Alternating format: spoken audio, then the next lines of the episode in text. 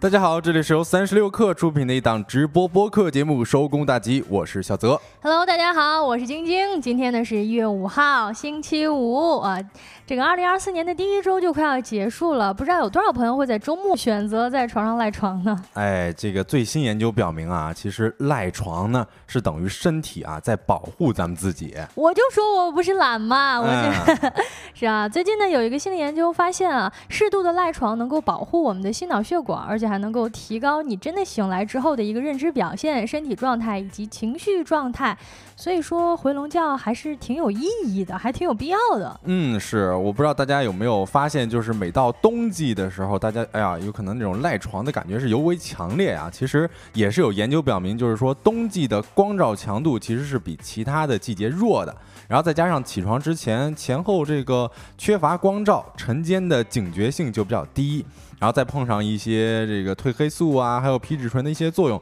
啊，咱们赖床啊，真的是被迫的哈。嗯，二零二三年呢，斯德哥尔摩大学的研究人员就在《睡眠研究》杂志发表了一个新的研究，显示呢，跟突然醒来相比，闹钟响之后呢，再稍微打个盹儿，赖床三十分钟左右是不会产生负面影响的，反而呢，能够改善身体疲惫以及困顿的现象。我发现我们节目其实真的常常聊关于睡觉的话题哈。嗯，因为谁谁还不睡觉呢？是因为睡觉对于我们打工人来说真的是一个非常重要的事情。嗯，呃，不过人家也。说了，赖床三十分钟可以，但是你要睡一个半小时，好像不太好，因为三十分钟它还是一个比较适中的这个时间段啊。如果到一个半小时，可能这个又进入深度睡眠了，再把你叫醒的话，可能各项的表现不会太好。对，我不知道大家有没有这个经历过这样子的情况啊，就是午睡的时候，可能本来想着说睡半个小时就足够了，但是哎呀，可能半个小时的时候没有起来，然后一睡睡了一两个小时，睡完之后就会觉得哎呀，身体好像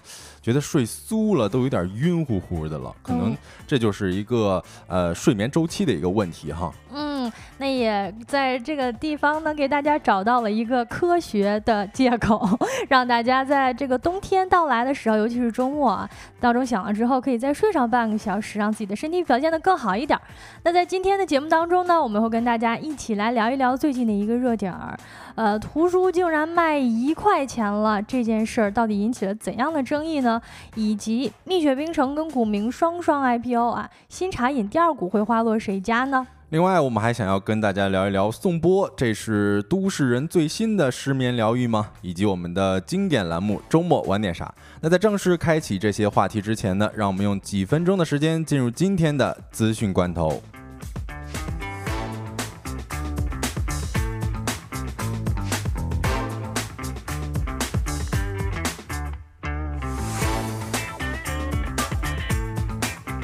有朋友说，这个搬砖了一会儿，吃块芒果干补充一下糖分，继续搬砖，真的是很干呢啊！这个都到了周五了，还没有下班吗？看来真是十佳员工啊！一起来品尝一下今天的资讯罐头，新鲜不新鲜？来看第一条消息啊，据报道，特斯拉对于中国的销售员工每小时监控一次。最近呢，国内媒体报道，有三位知情人士透露，特斯拉在中国对于销售人员进行了实时啊以及积极管理的战略，使其门店销售比比亚迪以及其他品牌的汽车经销商更加具有优势。特斯拉在其对于中国的三百一十四家门店的两千八百名销售人员正在进行每小时一次的监控。这个监控呢，会评估他们在说服潜在消费者到门店参观、安排试驾以及下单。方面的效率以及效果，在这样的管理模式之下呢，它的交付效率确实是很优异的。作为对比呢，这确实要比其他品牌的这个销售人员的销量更强一些。哎，说是优势，呃，说是比较优异啊，但是我感觉这种监控每小时一次还是有点恐怖了哈。接下来看有关 TikTok 的消息吧。彭博社报道称呢，TikTok 计划今年将其美国电商业务规模扩大十倍，达到一百七十五亿美元。内部会议讨论了二零二四年的商品销量目标，可能根据业务进展情况进行调整。此外，TikTok 计划提高平台抽成至百分之八，并取消部分补贴。针对部分商家减少补贴，将优惠限制在最畅销商品上。这一举措可能对亚马逊构成更大的威胁。嗯，这样看来，似乎 TikTok 已经平稳过渡了这个在美国关闭它内容渠道的一个。呃威胁，似乎他已经度过了那个难关。来看一下下一条消息，关于 AI 照进现实的。最近呢，多邻国在全球范围内啊，这个裁员数千人，引发了广泛的讨论跟关注。之前呢，多邻国在全球范围内雇佣了大量的外包翻译人员来为自己的软件提供学习内容跟翻译服务。然而现在呢，这个项目正在由 AI 来完成。根据一位离职员工透露，他在十二月中旬接到了辞退的通知。他表示呢，他所在的小组当中有两人已经被解雇，而其他的两名员工呢，未来将会承担审核 AI 生成内容以保证质量的工作。也就是这些翻译工作呢，由 AI 来做，而没有被裁员的人呢，来审核这个 AI 生成的内容 O 不 OK。那一些用户呢，也对此表示担忧，认为这样的举动会降低软件服务的质量。AI 目前呢，无法完全取代人类的高质量翻译。能能力，并且会生成一些含有语法问题的内容。不过呢，多邻国方面是一直看好 AI 技术的，还推出了名为 Duolingo Max 的订阅服务。这个服务呢，就是专门整合了 OpenAI 公司的 GPT-4 的大语言模型，而用户呢，可以通过对话式的聊天方式来使用这样一项 AI 语言的锻炼服务。嗯，我还挺同意他说 AI 目前无法完全取代人类的高质量翻译能力的，因为咱们翻译基本上追求的就是一个信达雅嘛。呃，有些 AI 它可能生译生成的这个翻译还可能会存在一些语法的问题。那接下来我们再看一下2023年的播客生态报告吧。根据2023喜马拉雅中文播客生态报告，中文播客听众数在2023年超过2.2亿。我国网民规模达十点七九亿，每十个网民中就有至少两人在听播客。一二线城市青年是播客收听主要群体，本科以上及白领听众占比超百分之五十一点八七，百分之五十点二的播客听众曾为播客内容付费，家庭育儿用户占比超百分之三十二点八一。此外呢，早七点到九点是播客收听的高峰时段，通勤、摸鱼、助眠也是高频的收听场景。不知道大家收听收工大吉到底是在什么时段和收听场景？欢迎大家在评论区跟我们分享。那以上资讯呢，整理自彭博社、中关村在线、快科技、喜马拉雅。稍后回来进入我们的说来话不长环节。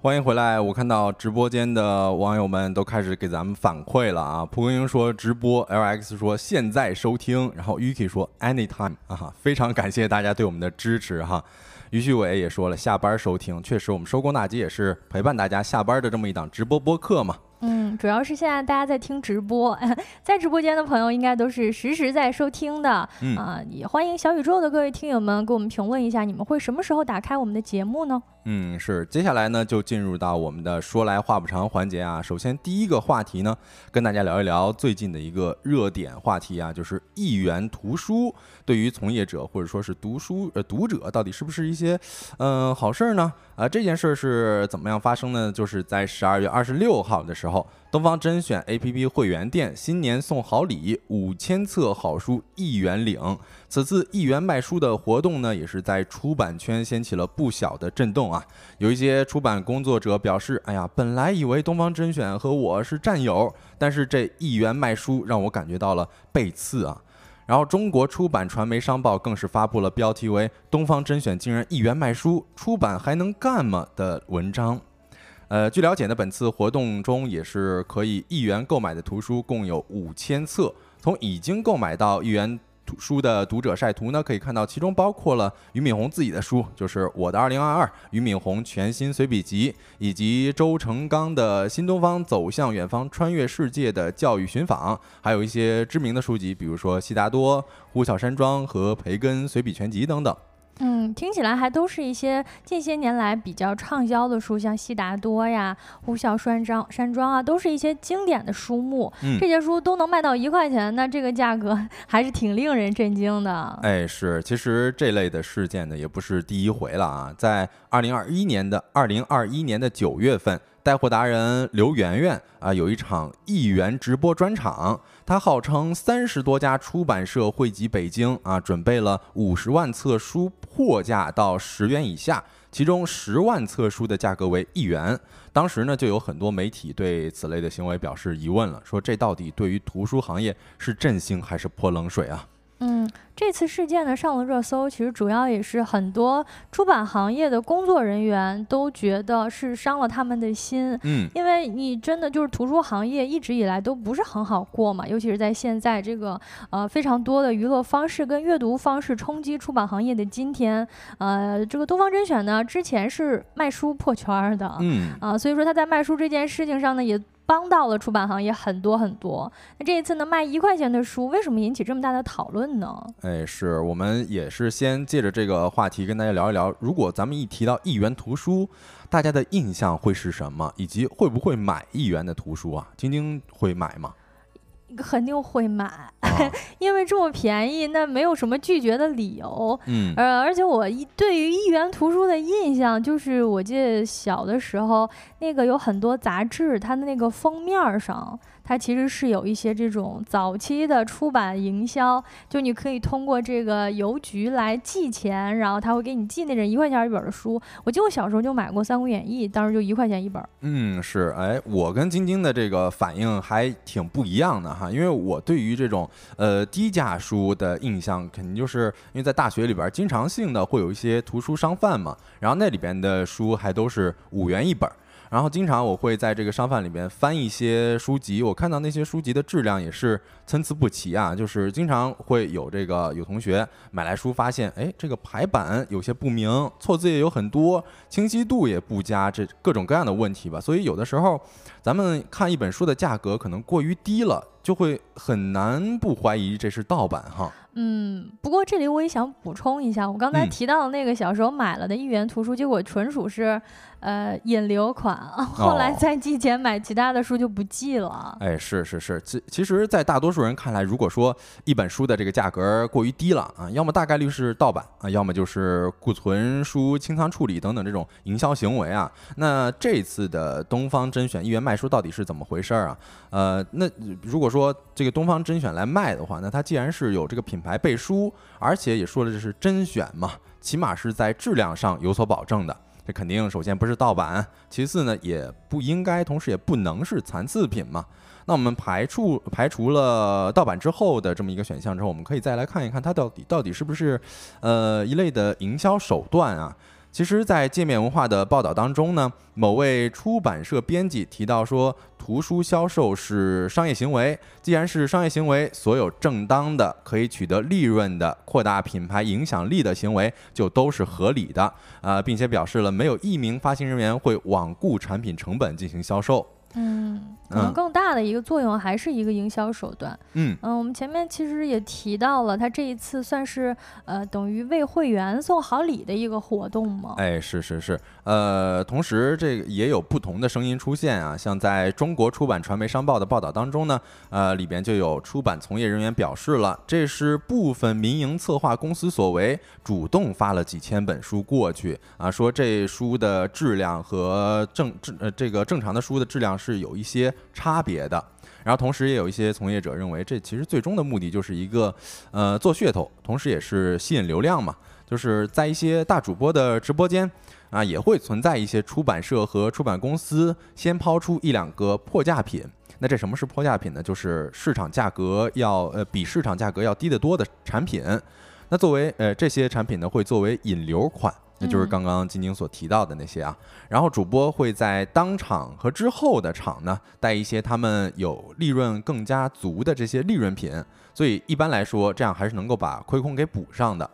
但是也并不是所有的这个出版商都会采取这样的营销思路哈。嗯，所以这一次的事件呢，也引起了不少呃反面的讨论，或者说很反对这样的行为。比如说一些出版社的工作者就表示，这其实是一个不正常的内卷，它伤害到了图书企业的感情。因为按照行业规则，你这一块钱的价格是不不可能满足这整个图书从印刷装帧，还还不不包含这个编辑，然后中间的这个作者，以及他不不停的就是中间这。多轮的工作流程产生的这个成本。嗯，是，我也看到了一些这个像 SKP RDV 的书店主理人许志强，他在朋友圈里边写到说：“哎呀，这这就有点激情了。”他说：“这简直就是作践图书，有辱斯文。”嗯嗯，但是对此呢，也是有这个官方的人回应了，就是一元卖书是误解。在当日呢，呃，参与此次活动的作家榜品牌创始人吴华瑶向南都记者解释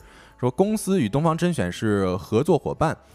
早前呢，俞敏洪提出能否提供一批图书作为福利送给读者，呃，自己也是答应了。然后活动只是象征性的收取一块钱，他并不是为了卖书。最终他们免费提供了将近四千本书。同时他也表示啊，说很理解出版同行的心情，同时也很反感低价卖书，所以觉得本质上他和呃出版行业的同行们呃的方向是一致的，也希望让更多的人关注阅读，爱上阅读。嗯，或者也就是说，他对于这起营销活动啊，这种送会员们送书的这个活动的解读是不太一样的。嗯他不是就是说为了卖书一块钱来卖这本书，而是有一些其他的目的。哎，比如说营销啊，比如说引流，其实是类似的。哎，要么就是给这个听众或者说是自己的观众送福利嘛。呃，但是为什么这样的一个行为在出版业讨论的这么激烈呢？其实刚刚晶晶也有提到一个重点啊，就是有些人他会觉得，呃，感到被以往的战友背刺了。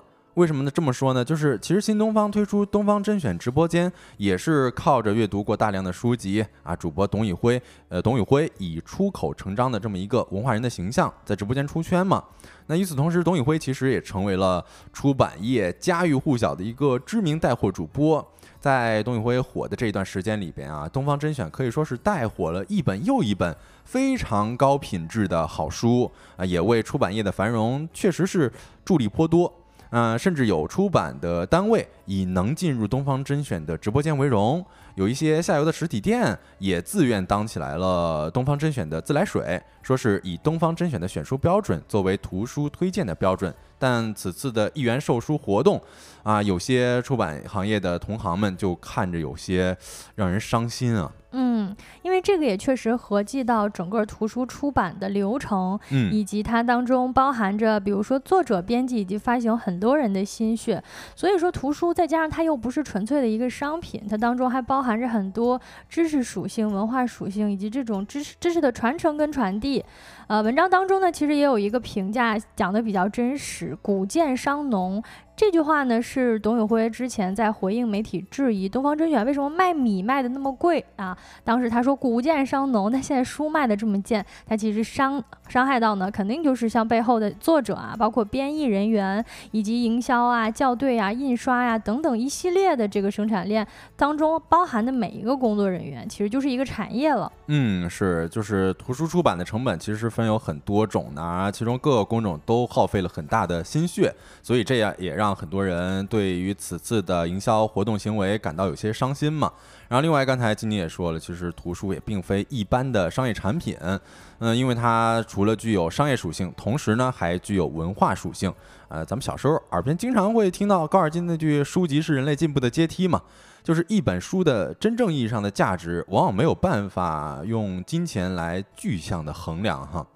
呃，同时呢，接力出版社的总编辑白冰在接受界面采访的时候也说到，只把低价作为唯一的促销手段，会给读者的消费习惯带来不良引导，让读者变得越来越只认价钱不认书，是有这样子的担忧的哈。嗯，就像大家现在这个喝某性的时候，好像喝到了九块九的就没有办法再喝十几块钱、二十几块钱了一样。嗯就，等于他把这个价格破下去了之后，会给大家在买书的时候或者购买这类商品跟产品的时候，呃，心里面是对它有一个价格定位的。哎，对，它其实是有担忧的，就是担忧，比如说像咖啡一样把咖啡打进了九块九时代啊，他们呃，咱们出版社的同行们也会有担忧，呃，会不会把图书打进了一个特别低价的时代哈？呃，像书盟合作合伙人、执行董事刘贵就告诉界面文化说，一元呃这么一个价钱给读者带来一个什么样的印象呢？说书的利润这么大。知识这么不值钱，就很怕一元图书的这么一个活动会让读者感到知识的廉价。反而会认为呢，哪怕是免费赠送回馈社会，也不应该一元售卖，因为赠送其实要比一元售卖要好很多，因为赠送的这个图书价值其实是没有办法衡量的嘛。可能就是也是理解到他做这么一个活动的出发点，嗯，但是呢，呃，在做这个活动的过程当中，暴露了一些在操作层面的问题。就是毕竟大家在嗯购买的时候，其实还是要呃付一个一块钱。那你付这个一块钱呢，从后面来看呢，这个效果就变成了一块钱就能买书，嗯，进而呢伤害到了整个这个出版社行业的心态。哎，是，反而会让很多人会觉得，哎，你是不是在直播间里边倾销书籍啊？嗯，就是贱卖书籍嘛。我也看到了秀才说出国玩发现书的价格很高，嗯，其实也确确实实啊，有这个刚才提到的刘贵，也就是书盟合伙人、执行董事，他也提到了说，国外对于图书进行价格保护，但是在我们这边，在某种程度上也显现出来了一个随便卖的现象嘛。嗯，这个其实也是有差别，也是让咱们国内的一些合伙人或者说是出版社的同行们觉得有些不公。嗯，确实，我记得之前出国看到的书，包括像港澳地区啊，就也都是价格很贵的，一本书，嗯。那一本书能买咱们国内的，就是正常的价格，能够买四五本儿。嗯，是我之前其实看过一个社会实验，就是在美国那边，他们在大学里边，然后是专门的去，呃，随机挑选一个学生，说帮他把本学期的书籍都给买了，他们就表示非常的。开心也非常的感激，因为国外的书籍确确实实是一笔不小的支出哈。他们好像是课本会更贵。对对对，呃，甚至一本书，你可能专业课的书都得是几百几百美元哈。嗯嗯，那其实我们聊到这儿啊，我们也接着跟大家讲一下，就是其实此次东方甄选这个东方小孙在直播的时候，也是对于此事有所回应。他说：“东方甄选并没有在 APP 上倾销书籍，此次售卖的书呢是东方甄选购买，并且打算抽奖送出的。但是由于东方甄选 APP 并没有一个福袋的抽奖功能，所以也是象征性的收取了一元的费用。”嗯。可能跟 LX 说的差不多，就是感觉东方甄选是没有把这一次它本身的利益宣传到位，嗯，进而造成了一些不良的公关上面的效应。哎，是，我也看到万令说了，书确实是一个特别的商品，做活动的时候确实是需要多考虑哈。那我们这个话题也是把这来来回回给大家掰扯了一下啊，大家也可以在评论区分享出自己的看法。那下一个话题呢，我们会跟大家聊一聊最近新茶饮上市的那些事儿。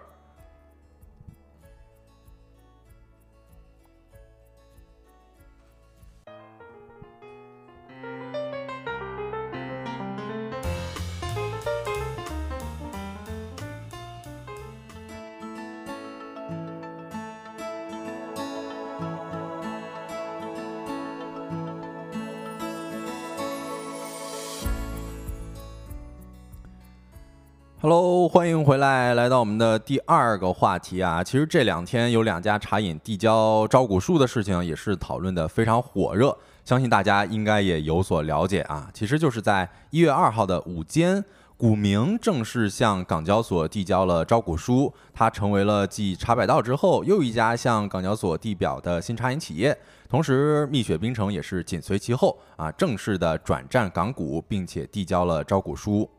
根据招股书呢，截至二零二三年的前三季度，蜜雪冰城股民分别实现营收一百五十三点九亿元和五十五点七亿元，而股民门店的这个呃，截止年底啊，已经拥有了九千零一家门店，小程序的累计注册会员人数约九千四百万名。嗯，其实提到这些数据啊，呃，蜜雪冰城，我自己感觉是不太奇怪的哈。但是我看到古茗，呃，对我来说是一个相对来说比较陌生的品牌，嗯，所以我想问一下大家有没有喝过古茗啊？嗯，大家可以把自己所在的城市打到我们的直播间公屏上，看看你所在的城市有没有古茗呢？呃，我们因为在北京嘛，其实几乎没有看到过古茗的门店。然后看到今天的这个古茗 IPO 的消息呢，就仔细研究了一下，发现人家门店已经开到九千多家了，只不过呢没有往北京这边过。哎，是，其实看到数据，我就是觉得非常的惊讶哈，因为我从来就没有喝过古茗，没想到，哎，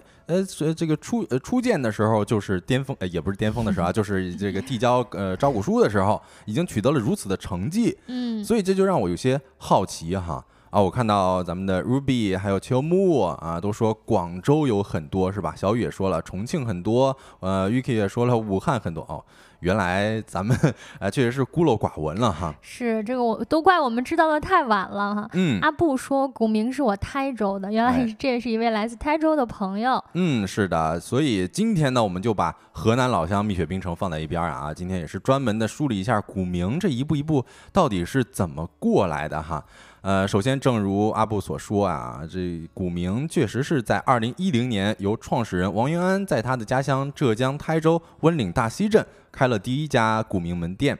而在二零一一年的时候呢，王云安也是开出了第二家直营店，在同年的四月开出了第一家加盟店，同时在二零一三年的时候，古茗的加盟商店，呃，加盟商门店已经达到了七十家。这时候他开始把这个货品的价格打低，呃，最大程度的让利加盟商，先让加盟商赚到更多的钱，以此呢把加盟的规模做起来。嗯，他这个扩张模式还挺让人意外的。他在刚刚开始的时候，有几家直营店的情况之下，就已经开了加盟店。啊，在刚刚开店了三年之内呢，就已经有不少的加盟商门店了。跟像蜜雪啊，其他的这些品类，它是先开直营店，然后开到一定的数量之后。后再扩张，呃，开放加盟，其实这个逻辑有点不太一样。嗯，是的，我看到秋木说，就北京没有吗？其实上海也没有啊，不仅是北京、上海，很多省市它都没有哈。呃，接着听咱们细细的来聊啊，在二零一五年的时候，古茗已经开出了三百家门店，而在二零一七年，门店突破了一千家。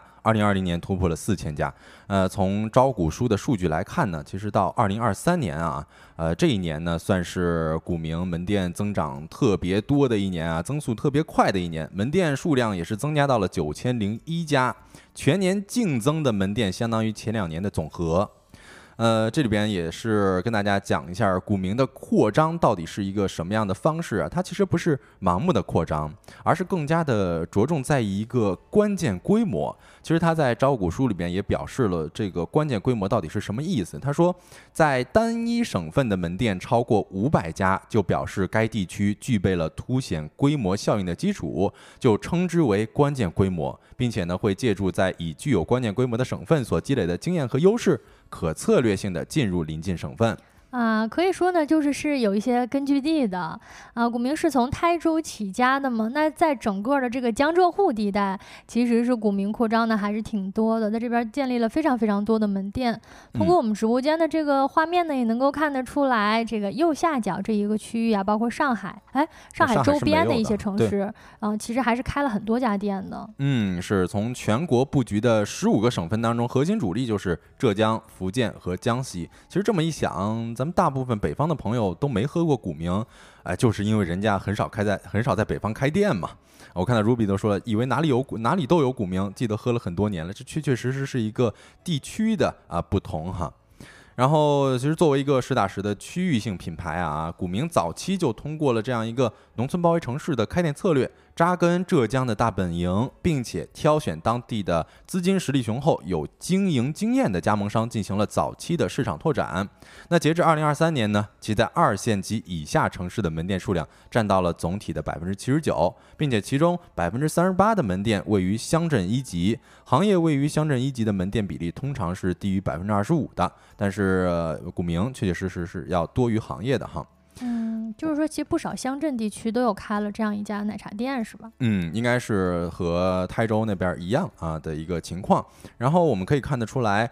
古茗的发展确确实实是比较迅速的哈，那到底是什么让股民实现了这么一个超车的方式呢？嗯，究竟他是做对了什么呢？嗯，首先有一点就是区域的市场优化，一个冷链的成本。我们刚才也跟大家讲了，其实股民的扩张它并不是盲目扩张，而是更加的聚焦，或者说是更加的谨慎。嗯，你像与多数的茶饮品类类似啊，果茶、奶茶是股民第一、二大类产品。截至二零二三年的前三季度呢，相关的产品合计售出杯数分别占其总杯数的百分之五十一和百分之三十八。那对于这些果茶呀、奶茶呀，它的新鲜度肯定是必要的嘛，所以他们必须要在新鲜上面下功夫。那根据招股书显示，呃，截至二零二三年前三季度，古茗可向超百分之九十七的门店提供两日一配的冷链配送服务。运营总建筑面积超二十万平方米，共计二十一个仓库当中，有逾四万立方米的冷库。股民而且很早的便自建起了冷链车队。截至二零二三年呢，自有冷链货运车队达百分呃达约三百辆。嗯，就是说我们前面提到了呢，它这个扩张逻辑啊，是根据一个根据地，然后在这个地区呢密集的开店，这样进一步呢能够保证保证它的这个冷链配送的成本跟门店的密度是有直接的关系的。因为在这个同一个地区呢，它这个密布了它的门店，就会导致它冷链来送，一个是很方便，一个是在这里建冷库以及建。仓仓库以及冷链配送服务都能够顺水推舟。哎，是这个，其实就是冷链的投入呢，也是让古茗的门店布局呈现出了一个绝对的中心化的特点哈。截至二零二三年呢，古茗布局十五个省份，其八个省份的门店合计贡献了百分之八十七的 GMV，其中起家的浙江省的门店数达到了两千零五十四家，单一省份的门店占比超过了两成了哈。嗯，而且在这个该市场百分之九十二的门店也是位于仓库的一百五十公里以内，这个确实是大幅度的减少了冷链配送的成本哈。呃，另外呢，在这个招股书里边显示呢，其仓到店平均配送成本仅占 GMV 的约百分之零点九，远低于行业百分之二的平均水平。确确实实，他们在冷链上的功夫下的还挺多的哈。然后另外一点就是营收靠加盟了，这个其实是和蜜雪冰城啊、呃茶百道啊这些基本上是一致的。但是招股书显示，除了极少数的几家门店之外呢，古茗的门店均是由加盟形式经营，收入也是主要来自向加盟商销售商品及设备，以及提供加盟管理服务。呃，截至二零二一年、二零二二年以及二零二三年的十二月三十一日止年度，股盟股民加盟店贡献约百分之九十九的百分之九十九点九的 GMV 哈。它有这么多的加盟店，它直直营的门店是只有六家吗？哎，对，古茗直接管理的六家直营门店是截止至二零二三年的十二月三十一号哈，只有六家直营门店。嗯啊，然后九千多家店，六家直营门店。哎，对，这个确确实实是特别，还还算是比较夸张的嘛。但是其实这个蜜雪冰城它的占比是百分之九十九点八，然后茶百道的占比加盟。门店的占比是百分之九十九点九，嗯，大部分的这个茶饮品牌也都是这个样子哈，嗯，然后于二零二三年的呃呃古茗加盟，哎呦，这个说的越来越不顺嘴了哈，古茗加盟商单店经营利润达到了人民币的三十七点六万元，加盟商单店经营利润达到了百分之二十点二。但是这个数据根据智实咨询报告呢，同期中国大众限制茶饮店市场的估计单店经营利润率约为百分之十到百分之十五，所以他们每个这个加盟商单店的这个经营利润还是要远高于市场的哈。然后这里边其实也观察到了一个，呃，新加盟商帮扶政策的说明啊，这是股民的，他们这个为了减轻前期的开店成本。新老加盟商可以自行的选择签约后第十三个月支付品牌合作费以及运营服务费，同时还有一条显示呢，一年内闭店加盟合作费全额退还，共计是九万八千八百元。呃，但是有以下场景除外啊，这个就不念了，大家可以看一下图片。嗯。另外呢，在这一次的招股书当中，也发现了它有一点跟蜜雪冰城跟茶北道不太一样的是，它比较着重的强调了自己的技术。嗯，因为呢，就是其他两项的这个主要收入来源呢是来自于卖原料以及卖设备，但是股民呢，他着重的提到了他自己的一项收入来源，百分之五十是来源于加盟管理服务。嗯，也就是刚才提到的这个加盟商帮扶当中，它会包括初始加盟费以及持续支持的一个服务费，还有培训以及。及其他的服务内容，这其中呢，持续支持服务费占比达到了百分之八十。呃，根据他们的解释呢，这项费用是用于加盟商的整个加盟期间所获得的，包括跟供应链、跟门店的运营以及技术支持，还有推广方面的一个支持服务。嗯，其实我也看到了，股民提及了面向加盟商的线上系统，这线上系统就包括了技术、招聘、选址、全面培训以及寻访和检查等一系列功能，用于。管理和监督加盟商，呃，也就是简单来讲啊，就是股民帮助供应商包办一切啊，所以他的收入也是来源于此嘛。今天呢，也是给大家梳理了从股民的发展历程，再到这期间有哪些重要的动作，也是跟大家多多了解一下这个股民啊，提供一些观察的视角吧。那总的来说呢，股民也好，还是蜜雪冰城和茶百道也罢，那此次递交招股书并不是终点哈，正在冲击 IPO 中的新茶饮们也算是任重道远了。那我们下一个话题跟大家聊一聊颂钵。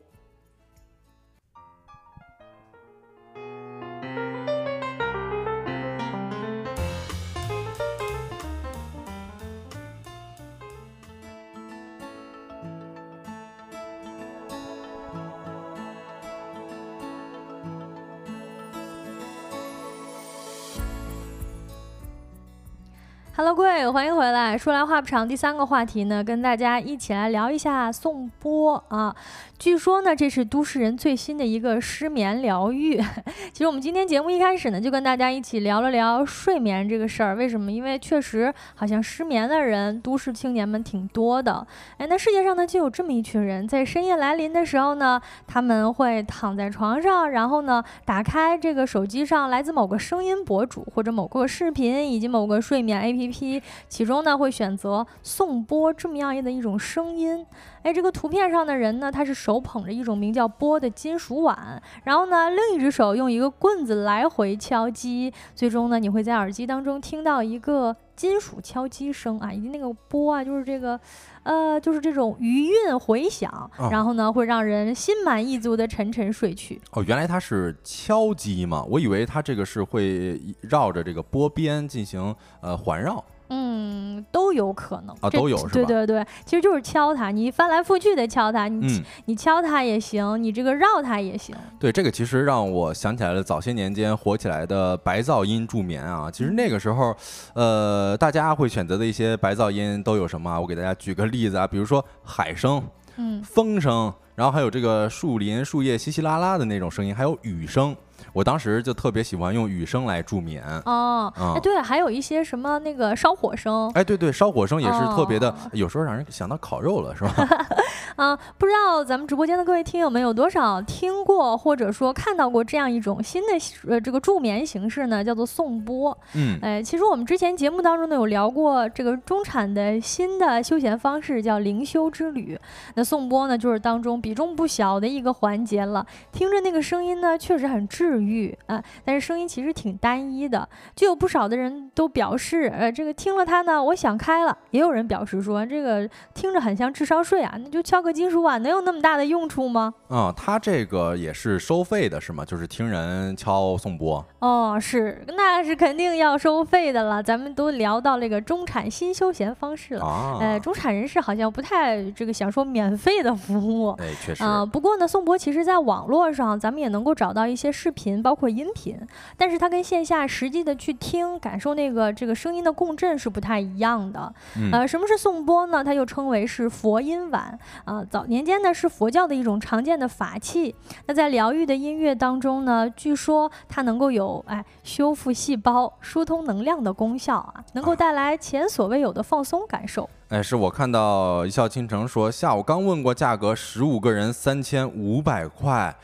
哎，我觉得这个不如 L X 说这个敲木鱼的事儿啊，我直接可以下载一个电子木鱼，当当当当当当，我能搁那敲一下午。嗯，是，那它听起来就不太一样嘛。去敲木鱼的时候，呃，听你听的这个声音吧，可能没有那么治愈啊，可能它没有这种没那么空灵啊。对，疏通能量的效果。那参与颂钵的人呢，这个是不需要运动的，不需要穿健身服，也没有什么器械，而且你去看大家在上课的时候，画面也非常的令人匪夷所思。它是一个需要躺着就。不动啊，完成的一个身心疗愈活动。哎，这个我就比较好奇了，就是咱躺着不动，然后有一个大师在那边敲颂钵，是吧？对啊。哦。Yuki 说瑜伽课也有用颂钵的，确实是这样。就是那个瑜伽的时候，一般会有一个这个大休息室，啊，就其实就是躺着啊。听了颂钵之后呢，有不少人都能感到身体放松，甚至在课程当中睡着了。这也是为什么我们说失眠的人士可能更加喜欢这么一项活动。嗯，其实我之前我看到有人评论说，十个月大的宝宝听了颂钵声音就不哭了，这成了一个哄娃神器，甚至有时候敲一下就睡着。这其实让我想到了，呃，好像心理学啊，这这这可能有点我胡诌了哈，就是有人这个可在经常在影视剧里边可以看到，呃，有些心理学它会有一个那个关键动作，那那就是让你催眠的一个钥匙。你比如说敲一下，呃，那个咖啡的杯子，然后敲那一下，你就能睡着啊，就感觉是人家评论的这个很像这种行动哈。嗯，西说了一个比较有趣的观点，说那还不如买一个钵自己敲，哎。其实这也是一个办法，但是关键是，如果你想为了睡觉的话，你自己敲恐怕很难把自己敲睡着。哦，呃，最重要的就是你去体验这种服务的时候，它是有一个人专门在那儿哄你睡觉的，他不停的这个敲这个波，而且即便你入睡之后呢，这个敲波的声音也不会打扰到你，啊，然后呢，它的这个声音呢，很多人还在质疑这玩意儿有用的时候吗？不少人就已经表示睡着了，甚至呢，还有人开启了一个颂钵学院，源源不断。的为北上广的这些特殊的特困青年们提供催眠专家。嗯，哎，这个我刚才还呃搜了一下，我现在现场搜了一下淘宝啊，我看到这送钵的价钱有三十九块钱的。有一百多块钱的，还有三十二块钱的。哎，这么一想，如果说哎，咱们再开发一个机器人，让他再给咱们那个什么，哎，当然是有一点这个麻烦事儿了。啊，开发机器人这么容易？开发机器人让咱们这个 给咱敲颂钵，嗯。嗯，呃，有朋友说找一个颂钵搭子轮流敲，哎，我觉得这也是一个很好的方式啊。是。啊，这如果说前面这个有朋友说十五个人三千五百块钱的，呃，既然这样的话，不如哎，现在三十九块九买一个钵，然后轮流敲一下。是。啊，那为什么说颂钵这么神奇嘛？那么花那么多的钱，为什么呢？在颂钵疗愈的圈子里呢，信奉一种叫声波共振的方法。那这个波呢，它响起来的那个不同的频率，据说可以跟人体不同的器官的波频产生共振，进而呢让疗愈者进入一个放松的状态。因为大家知道，人体是有百分之七十是含水的嘛。嗯。啊，你其实如果是你跟这个波在同一个空间内啊，它的这个声音呢，通过水的共振，以达到人体对对应的一些频率的器官，比如说大脑的脑波啊，这个声音跟震动呢，能够让大家感觉到更加放松，甚至包括这个让大家感觉到平静啊，有一种似睡非睡的体验，甚至还能促进血液循环。哦，我看到 Jessica 说了，波很贵的，我买的两千八，那确实可能是这个不同的价钱，它的质地也不一样，质量也是不一样的哈。嗯，可能你说咱三十九块九那个买了，有可能是木鱼声。哎，对 你敲出来那声音质感都不一样，它肯定就没有办法。法去跟咱们体内的水进行共振了哈。嗯，其实我之前也看到了一个视频，就是有人，我不知道咱们听众里面有没有玩过这个颂钵的哈。就是我看那个视频是颂钵里边装着水，然后有人拿着那个木头还是什么的往颂钵的那个钵沿去来回的环绕，然后环绕的时候中间那个水它就会跳跃，就会舞蹈。我觉得这个还挺玄乎的哈。嗯，因为它在声波震动嘛，这个水面也就会产生一定的反应。是的。啊，据说你去在听跟感受的时候呢，比如说里边加液体、加不同的液体或者不加液体，它产生的声音跟声场都是不一样的。Jessica 竟然自己买了一口波，那是不是你也有这种相关的体验呢？也可以在我们直播间跟大家一起分享一下啊。据说呢，这个收费啊还是真的挺高的啊。在国内呢，这个颂波疗愈的市场还是比较年轻的，所以还没有标准化。但是呢，正是因为没有标准化，所以呢，大大小小的这个疗愈师以及训练营呢，就把这个价格拉得非常的不同。嗯啊，基本上呢是分为一对一的个体以及这种团体活动的体验。像一对一呢，价格就在四百到八百块钱不等啊。团体活动的费用呢，在一百三到两百块钱不等，相对会便。宜一些，但是呢，架不住人多嘛，是吧？是啊，那为了满足参与者的新鲜感呢，也确实能够哎。不少人都在这个各个点评平台上分享，说有一种让自己身心平静、放松的效果。不管它有没有用吧，反正我至少睡着觉了。嗯，但我感觉这种的，呃，颂钵疗愈师他应该算是自由职业者吧，就是因为他们有的时候可能会对个人，有的时候也会对这个团体。这其实相对来讲，工作时间是比较自由的哈。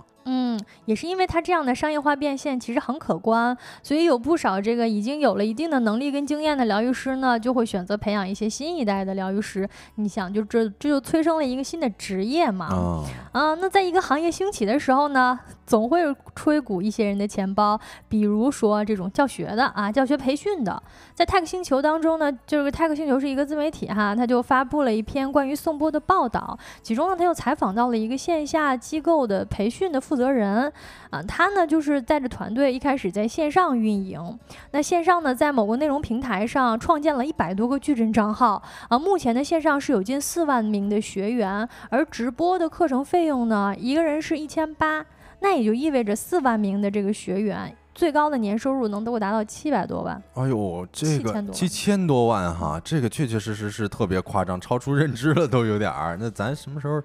也去整一个这个，一千八还是挺贵的啊。那线下培训呢，价格就更高了啊。基本上为期五天的课程费费用呢，就要到一万九千八。啊，课程的培训呢，也分为两个方向，一个方向呢是成为企业以及大型活动现场的冥想导师，啊，两万块钱你就出师了，你就出徒了啊。另一种呢是线下工作室的一种单个的疗愈师，也就是跟我们前面提到的这种颂钵疗愈师的自由职业可能更加相像一点儿。啊，仅仅在这个零三年啊，二零二三年的十月份呢，团队就组织了五场线下培训班，那高峰时期基本上能够实现月入百万。我觉得他们这个抓的真的，这这个抓手真的特别好啊，因为其实今年有一个关键词就是身心灵，然后这个而且它又可以服务团队，其实就可以成为很多公司或者说是小部门的一些。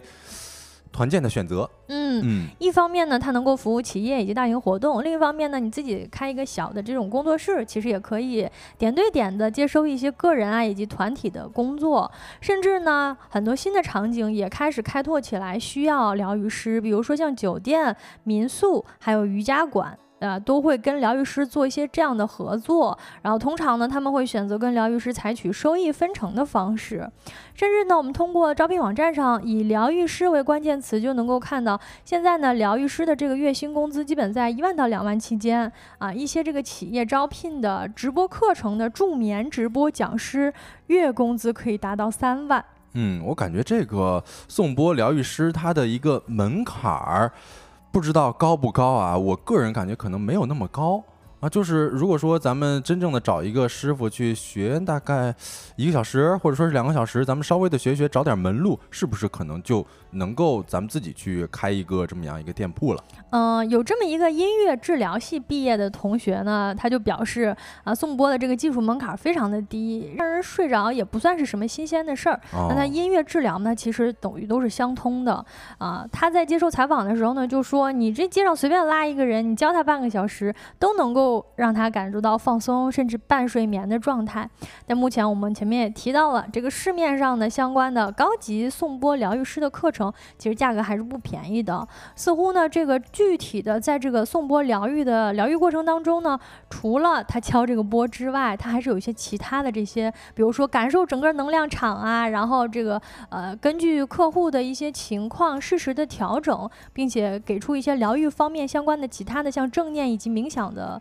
培训，我觉得这个还是很大一部分其他的这个。培训以及学习需要考虑的范围。嗯，我看到新奇新奇说，于是收工大吉，送播小分队全国落地开花，咱们成为一个教送播的团队了，是吧？哦，万丽说还要结合一些柔和的运动啊，不然谁会去买一个波呀？嗯，确实，你就是我自己买一个波自己敲，恐怕哄不了自己睡着。更多的人他在体验这种类型的时候，会发现其实最重要的是有一个人他在不间断的哄你睡着。哎，比如说呢，有有这么一个体验过的朋友叫小亮，他本人呢是学应用心理学的。那其实他可能更加知道这种身心灵的疗愈到底是不是科学的，是不是真正的通过什么这个能量场啊，这个对于呃人体的各种各样的器官有一些治愈的作用。但对于不太能睡好觉的他来说，他也不讲究那些了，就只要能睡个好觉。似乎也不太用考虑那么多。哎，是，其实我之前也是有看过一些人，他失眠，他那个时候就特别的焦虑。如果说但凡有一个事儿是能够让他感到，哎呦，这时候我特别想睡觉啊，这个时候身心特别的疗愈，被被治愈到了。那如果宋波能够起到这样子的作用，那我觉得也可以啊。嗯。嗯嗯，Ruby 在前面也说到了，跟睡眠没法比，睡得好就是赚，多贵也值得，对吧？嗯，呃，有的时候如果有失眠或者压力大的朋友，应该能够感受到，就是呃睡不好的话，其实整个人这个工作啊、生活啊，包括身体的健康，都会产生很多的影响。啊，因为这个睡眠这么重要，所以睡眠经济啊，以及这个疗愈经济，如今是蓬勃发展啊。啊，据说呢，一个开设此门课程的这个疗愈馆的老板就说，其实这个价格呢，你别看几千上万，但实际上呢，你学个滑雪呀，学个潜水的呀，都要花不少钱。但是呢，这事儿你只能自己做，你只能自己开心。但你真的学了颂钵呢，可以帮助自己，还可以帮助很多其他的人。哎，是，这就是成就感油然而生啊！我学颂钵，我可以让大家好好睡觉。你说这说出去，多有面儿是吧？嗯，为什么这么火呢？一方面也是这都市人一直以来对于睡眠失常的抗衡，实际上是由来已久了。有一项数据显示。二零二二年，我国民众平均的睡眠时长是七点四个小时，低于世界均值。近半数人呢都不满睡眠现状，七成以上的受访者都存在着失眠的问题。在这儿呢，我们也问一下各位听友，大家有没有觉得自己睡眠不好的情况啊？上一次睡好觉的时候是什么时候？还记得吗？哎，我突然这个来一个提问吧，就是大家昨天睡了多少个小时啊？今天睡了几个小时啊？昨天。我我反正我现在是日日日均也就五六个小时，七八个。嗯，差不多吧。嗯，确确实实是现代人失眠啊，或者说这个睡眠情况的问题还是挺多的哈。嗯，据说有超过三亿人有睡眠障碍，我倒没有什么睡眠障碍，我感觉我有起床障碍。哎，那那就赖床嘛，也是合理的呀，被迫赖床，这不圆上了吗？是吧？我睡眠倒还挺好的，我就是早上起床很困难。啊，另外呢，你看这个呃焦虑呀、精神压力大呀，像这种睡眠呀、啊颂钵音疗啊等等的疗愈方式，就成为了大家精神亚健。康状态的一个良药了。嗯，是我看到咱们很多的朋友们，像梨子啊，说六个小时，哎呦，煎饼睡了十二个小时，那这个睡眠质量有点有点厉害啊。然后 Ruby 说八点五个小时，这个还是挺健康的哈。我看到 Yuki 说了，我就是睡眠太好了，能不起来就能再睡。我觉得其实睡眠质量好是一个特别值得人们羡慕的一个，怎么说啊？一个优秀的品质哈。是这个花多少钱都买不过来哈。嗯啊，但是现在在一些大城市呢，职场上的内卷加上生活的压力呢，就。催生了疗愈经济，每年呢在以约百分之十的速度增长着。呃，根据全球健康研究所的报道预测呢，在二零二五年，疗愈经济的市场规模将能够达到七万亿美元。在美国呢，冥想的渗透率是很高的，比瑜伽还广。但是目前在国内呢，渗透率还不及百分之一。确实也已经有更多更多的人关注到了情绪价值的重要性。所以说，颂钵到底是不是割韭菜？可能对于失眠的朋友来说，压根儿都不太。在乎了，为了睡上一个好觉，哎，大家似乎也不管它是不是伪科学还是真科学了，只要能睡着，那这能只要能抓着耗子，那就是好猫。也祝福各位听节目的朋友都能够在这个周末睡一个好觉吧，或者可以通过互联网上找一找这个颂钵的这些声音，来试一试颂钵对自己到底有没有用呢？那这个话题呢，我们就聊到这儿，下一个环节呢，就来到我们周五的特别栏目——周末玩点啥。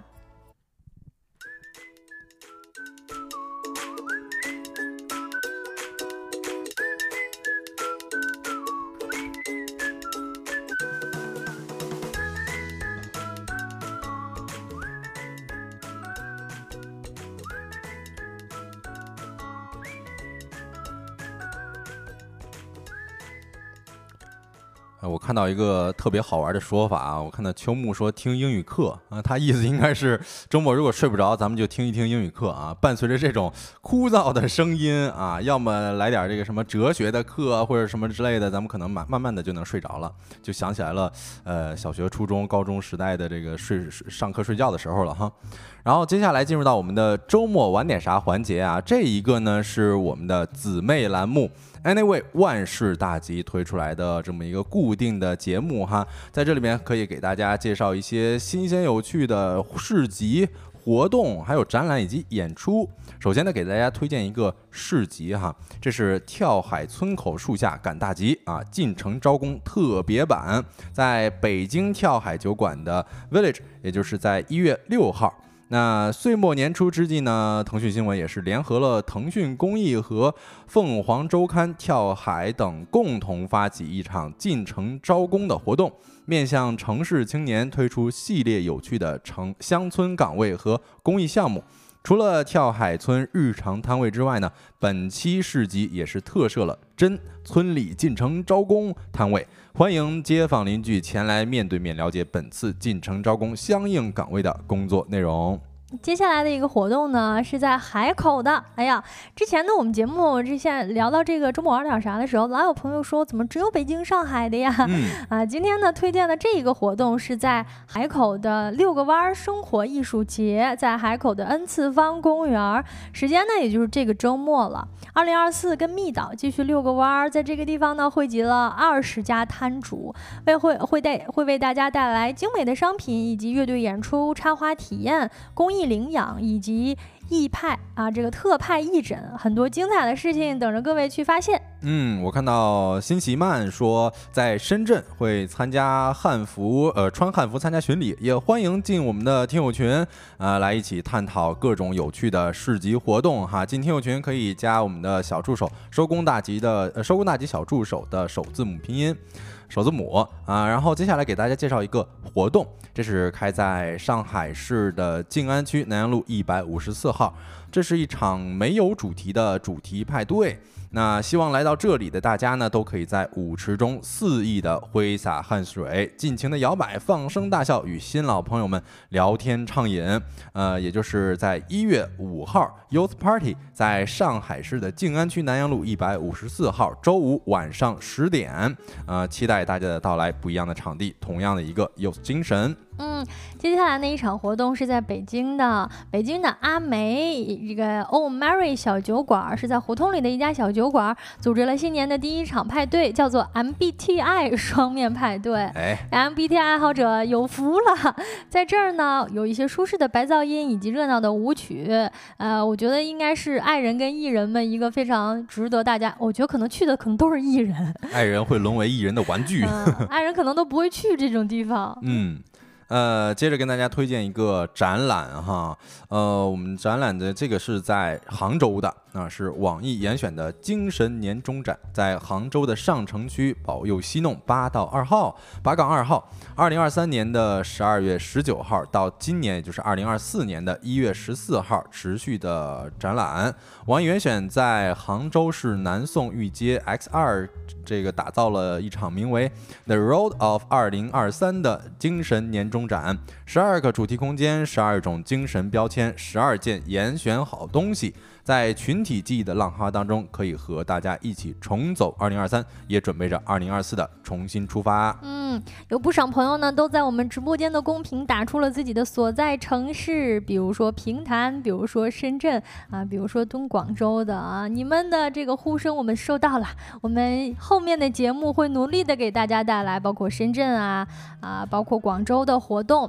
呃，其实我们以前的节目当中有广州的也其实不少的，对。不过今天呢，确实是。这个接下来呢，给大家分享的一个演出还是在北京的，叫做《短裤里的诗歌》二零二三巡演，在北京的朝阳神路街三十九号。这是一个以音乐乐队的演出哈，呃，在这个一月五号，也就是周五的晚上八点半，短裤里的诗歌乐队会在黎明黄昏黎明俱乐部进行精彩的演出。嗯，我看到傅红磊说青岛也考虑一下，好的，接下来给大家推荐一个全国各地甚至全宇宙。啊，都能够参与的一个活动啊，那就是推荐一个书影音哈，这是《梦魇绝阵》第一季哈，是杰克本德的。那《梦魇绝阵》呢，是一部深受观众喜爱的悬疑恐怖美剧，故事是发生在一个看似宁静的小镇。每当夜幕降临呢，小镇的居民们都会被一系列神秘的事件所困扰，每一集都会有一个震撼心灵的悬疑事件等待观众揭晓。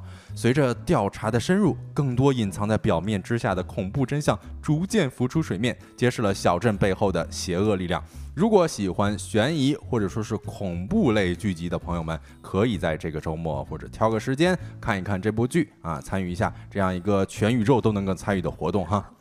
入股不亏啊！哎，啊，也就算是我们这个这个小小的栏目没有落下其他的地区的朋友。是的。那以上呢就是周五直播的全部内容啦。如果你还有什么其他要了解的事情，以及这个我们这一周没有做好的事情，都可以在我们的啊这个小宇宙的呃这个小宇宙的联系方式找到我们啊。手工大吉小助手搜索拼音首字母，然后添加我们会拉你进我们的听友群。嗯，太阳下山了，你什么都没错过。我是小泽，我是晶晶，期待下一周的下班时间跟各位再见面。祝大家收工大吉，周末愉快，睡个好觉，拜拜，拜拜。